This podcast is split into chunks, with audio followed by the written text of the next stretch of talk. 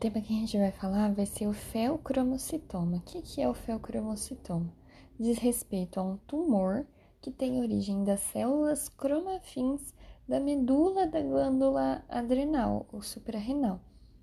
E aí a gente já pode imaginar o que, que ele vai provocar. A gente sabe que na medula da adrenal são feitas, né, são produzidas as catecolaminas. Então, se eu tenho um tumor que vai produzir mais catecolaminas, as manifestações clínicas estão associadas a essa produção, sendo que o mais comum é a gente notar elevação de pressão arterial em, em surtos, né? Digamos assim, existem crises de sintomas nesses pacientes. Ela é mais frequente, esse tipo de tumor é mais frequente na vida adulta, especialmente entre a quarta e quinta década. Então, o, o, os sintomas e sinais, que nem eu falei, vão ser decorrentes desse excesso de catecolaminas, especialmente efeitos sobre o sistema cardiovascular. O dado clínico mais relevante é igual eu falei desses momentos de crise. Então, a labilidade dos sintomas de pressão arterial elevada, palpitação, cefaleia, sudorese são manifestações de crise adrenérgica, portanto.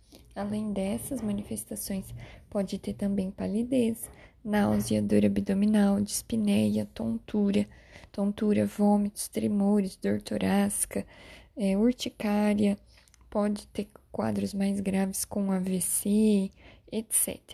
Esses paroxismos adrenérgicos têm uma frequência variável, são esporádicos. Na maioria das vezes, os episódios duram menos que 15 minutos, mas podem durar até horas. Geralmente eles aparecem de acordo com um fator desencadeador, por exemplo, é, aumento de pressão intraabdominal, como causado por palpação, é, micção, também causada por uso de drogas, problemas emocionais. Tudo isso pode ser fator desencadeador de crise. É, Paralelamente a essas crises, nos momentos intercrise, eu posso ter uma hipotensão arterial postural. Então, você vê, é, é o contrário do esperado, né? Essa hipotensão arterial postural que pode acontecer nesses intercrises está associada a uma diminuição da volemia, porque durante a crise ele faz muita vasoconstrição. Também pode estar associado a um excesso de, de, de substâncias, de transmissores falsos e também a uma dessensibilização adrenérgica. Esse paciente é tão exposto às catecolaminas que ele faz uma infrarregulação e, e diminui a sensibilidade a, a essas substâncias. Então, assim, para a gente falar, a maioria dos casos na realidade, no intercrise, apresenta uma hipertensão, que é o mais, hum, mais lógico, né? Devido a excesso de catecolamina. Mas existe o fenótipo em que eu vou ter é, em que eu vou ter a hipotensão arterial postural. O, felcro, o felcromocitoma ele vai produzir essas catecolaminas, mas ele também pode produzir outras substâncias, como peptídeos, outros hormônios como a CTH, histamina, interleucina, serotonina. Então aí isso caracteriza esse tumor como, como ampla manifestação clínica a depender da sua produção hormonal. Ele costuma ser um tumor isolado e não familiar. O diagnóstico é dividido em clínico, bioquímico e topográfico. Então, são essas três etapas. O diagnóstico clínico seria tudo basicamente que a gente já falou. É um diagnóstico diferencial de hipertensão arterial secundária refratária. E a gente tem que sempre descartar também o uso de medicamentos, como inibidores de mal, é, hipoglicemia, uso de drogas como cocaína, anfetaminas, que tudo pode provocar aumentos de pressão arterial e confundir. Diagnóstico bioquímico poderá ser realizado através de determinações, especialmente concentrações na urina de noradrenalina, adrenalina, metanefrinas e ácido vanilmandélico. São todos coletados em urina de 24 horas. Existe também é, detecção de metanefrinas fracionadas livres no plasma, que é um método sensível também, mas é mais recente, né? O que é mais difundido seria a detecção através da urina. Existe também o teste de supressão com clonidina e o teste de estímulo com glucagon. E por fim, o diagnóstico topográfico significa os exames de imagem, em que eu tenho tomografia, ressonância, mapeamento de corpo inteiro, e aí esses tumores se apresentam de geralmente de aspecto grande, uma tumoração grande e aspecto heterogêneo.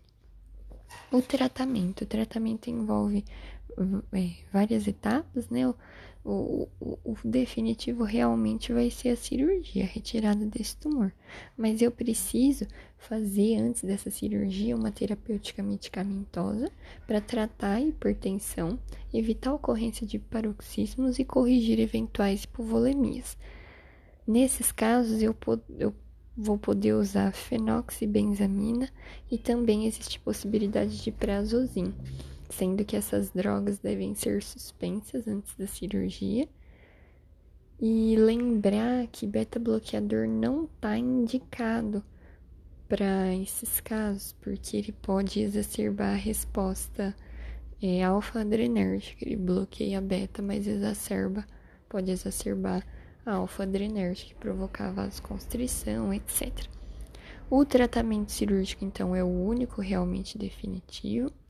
E ele vai ser um pouco delicado, porque no período da cirurgia, durante a cirurgia, o paciente pode apresentar essas crises hipertensivas. Então, tem que ser uma cirurgia bem é, amparada para você controlar essas crises que podem ocorrer.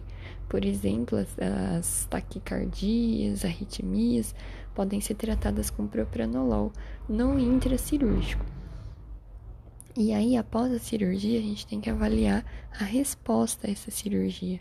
Então, o que acontece é que geralmente o corpo ele mantém por algum período, e isso é até certo ponto normal, esperado, ele mantém um estoque extra de catecolamina, porque esse tumor vinha produzindo um monte de substância, né? Um monte de quantidade de, de catecolaminas. Então, normal, o esperado é até duas semanas após a cirurgia ou ainda ter algum resquício de manifestação por causa desses estoques de hormônio. No entanto, passado esse prazo, se você vê que persiste esse quadro, significa que não, não retirou todos os focos de tumor e aí você tem que investigar se existe permanência através de mapeamento de corpo inteiro. A maioria dos cromossomas não são malignos, mas existe é, a possibilidade de que até 15% deles sejam.